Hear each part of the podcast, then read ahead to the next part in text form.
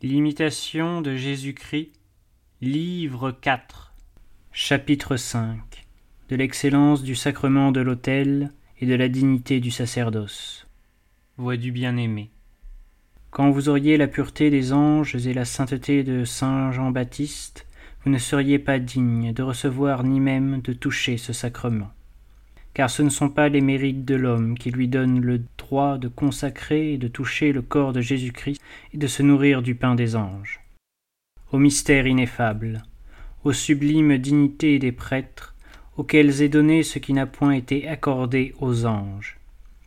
Car les prêtres, validement ordonnés dans l'Église, ont seuls le pouvoir de célébrer et de consacrer le corps de Jésus-Christ. Le prêtre est le ministre de Dieu, il use de la parole de Dieu selon le commandement et l'institution de Dieu. Mais Dieu, à la volonté de qui tout est soumis, à qui tout obéit lorsqu'il commande, est le principal auteur du miracle qui s'accomplit sur l'autel, et c'est lui qui l'opère invisiblement. Vous devez donc, dans cet auguste sacrement, croire plus à la toute-puissance de Dieu qu'à vos propres sens et à ce qui paraît aux yeux et vous ne sauriez dès lors approcher de l'autel avec assez de respect et de crainte.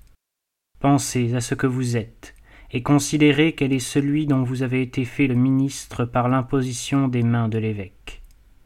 Vous avez été fait prêtre et consacré pour célébrer les saints mystères. Maintenant soyez fidèle à offrir à Dieu le sacrifice avec ferveur, au temps convenable, et que toute votre conduite soit irrépréhensible. Votre fardeau n'est pas plus léger. Vous êtes lié, au contraire, par des obligations plus étroites et obligé à une plus grande sainteté. Un prêtre doit être orné de toutes les vertus et donner aux autres l'exemple d'une vie pure. Ses mœurs ne doivent pas ressembler à celles du peuple.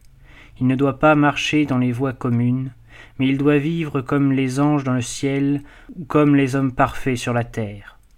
Le prêtre, revêtu des habits sacrés, tient la place de Jésus-Christ, afin d'offrir à Dieu d'humbles supplications pour lui-même et pour tout le peuple.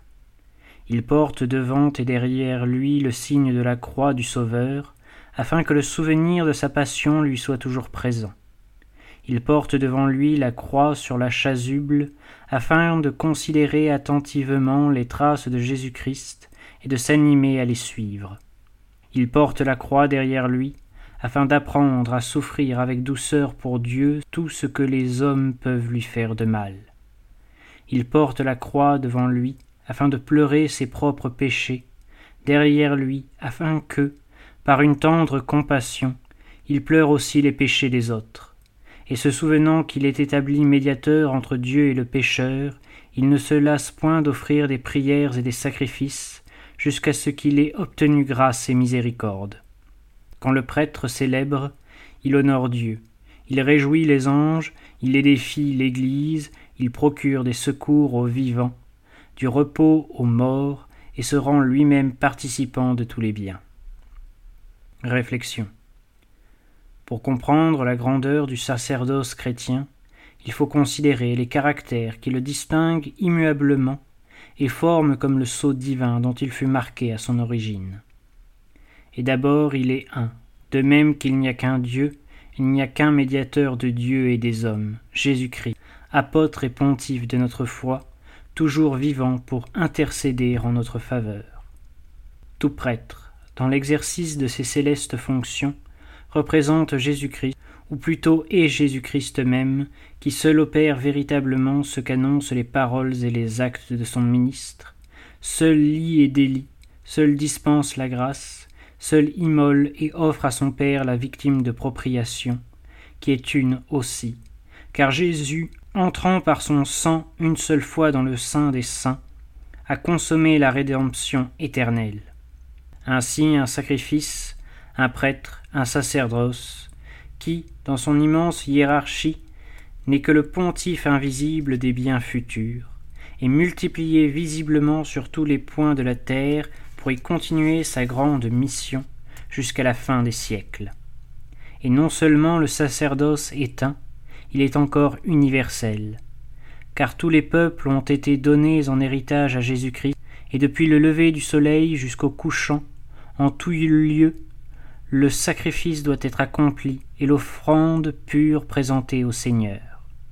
Il est éternel, car de toute éternité, Dieu a dit au Christ, Tu es mon Fils, je t'ai engendré aujourd'hui, et encore, tu es prêtre éternellement selon l'ordre de Melchisédek. Il est saint, car il convenait que nous eussions un tel pontife, saint, pur, sans tache, séparé des pécheurs et élevé au-dessus des cieux. Et les démons même, vaincus par celui qui possède le sacerdoce éternel, lui ont rendu ce témoignage. Je sais qui vous êtes, le Saint de Dieu. Oh. Qu'elle est élevée, qu'elle est sublime la dignité du prêtre, mais aussi qu'elle est redoutable.